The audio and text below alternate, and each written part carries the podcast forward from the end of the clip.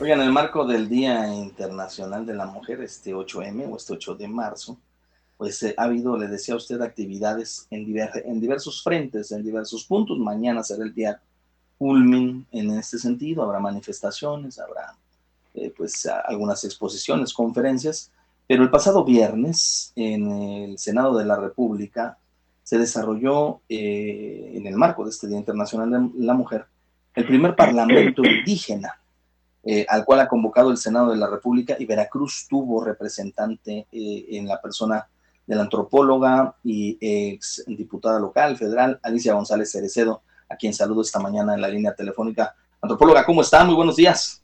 Buenos días, Luisito. Muy bien, gracias a Dios, todo bien. Oiga, pues platíqueme, me llama mucho la atención su participación, importante que se le dé voz eh, a una veracruzana, sobre todo de origen eh, eh, étnico indígena, ¿no? reconocida e identificada con su cultura y sus tradiciones, y sobre todo eh, con una ponencia tan interesante como la que presenta, que fue la educación y la violencia política de género. ¿Qué, qué, qué va vinculante en este tema uno con otro? Mira, Luisito, bueno, para empezar te quiero decir que fue una gran experiencia ser parlamentaria por un día en el Senado de la República y además, bueno, me tocó abrir la sesión, fui la primera en, pasar a tribuna. Obviamente no fuimos muchas las que estuvimos en la tribuna, las demás, este, desde sus escaños participaron. Pero te quiero decir que eh, yo presenté un trabajo sobre la, vinculación de la educación con la violencia política de género. Fueron varios temas que se abordaron el feminicidio, la discriminación institucional, en fin, todo este tipo de, cosas fueron abordadas por, por diferentes mujeres de diferentes etnias del país. En mi caso considero que la, que la educación es sumamente importante porque a pesar de que tenemos una educación bilingüe, bicultural, desde hace ya varias décadas, todavía es muy deficiente. Mira, yo me he encontrado, por ejemplo, maestros eh, hablantes de soque dando clases eh, de náhuatl en la Huasteca. ¿Cómo pueden entenderse un maestro que habla soque que, y con unos niños que, que hablan náhuatl? Es muy difícil realmente, y aunque el maestro habla español, entonces, ¿qué es lo que sucede? Que las clases se dan en español. Entonces se descontextualiza la educación de los niños en el ambiente de donde la reciben. Y esto arrastra toda una serie de consecuencias. En el, además, hay que sumarle los, los usos y costumbres, que no todos los usos y costumbres son verdaderamente este, que apoyen la cultura indígena.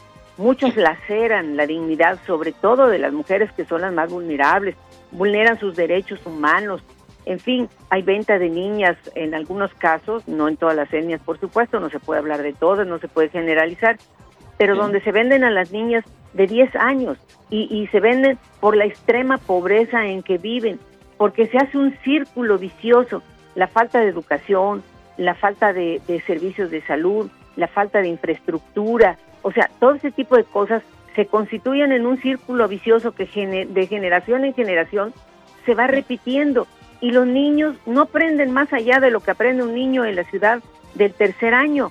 Entonces, eh, ¿con qué armas se defiende una mujer cuando es violentada si no sabe siquiera leer y escribir? Es verdaderamente mm, difícil, eh, lastimoso, eh, todavía hay una deuda muy grande con los indígenas, pero sobre todo con las mujeres. Aunque ya ah. empiezan algunas a empoderarse y empiezan a levantar la voz. Y sí, pero todavía no hay una democracia, digamos, eh, plena entre ellos. Hay este, lo que se llama simulación y la simulación se da porque a las mujeres no se les considera aptas para gobernar, no se les considera aptas para muchas cosas. Entonces, ¿qué es lo que pasa? Así, ah, perdón.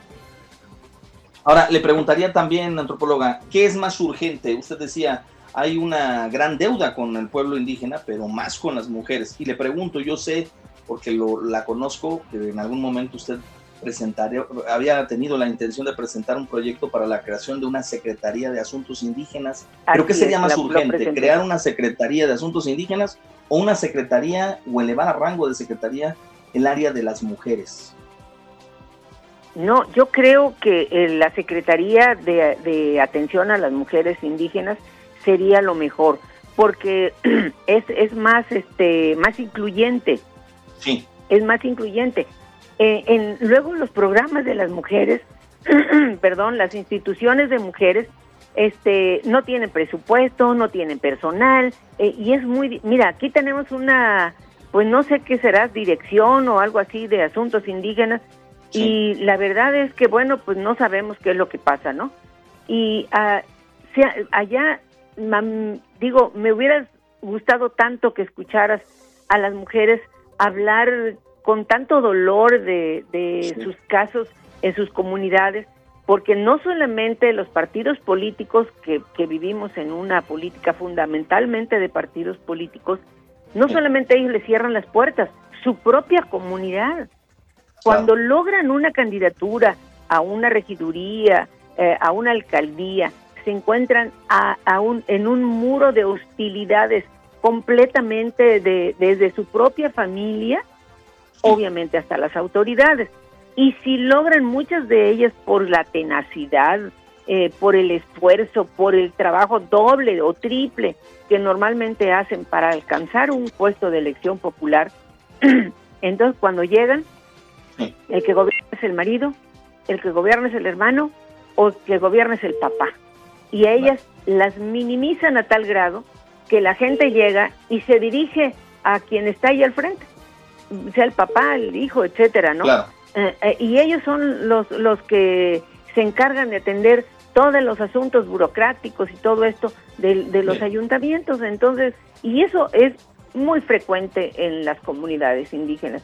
Entonces yo creo que todo eso se debe determinar, la simulación, porque eh, si bien es cierto que en la sociedad mestiza ya se logró la paridad de género, en las sociedades indígenas está muy lejos de suceder.